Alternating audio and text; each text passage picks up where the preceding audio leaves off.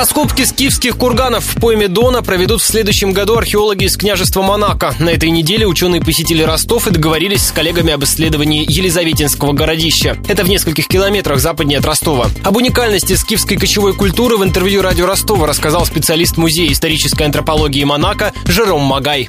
Если мы возьмем таких э, древних кочевников, как скифы, интересно то, что у них, например, нет э, капитала и нет власти. Да, есть вожди, но все, что они имеют, они возят с собой. Это совсем другое представление об образе жизни. Но, несмотря на это, они стоят во главе крупнейших империй.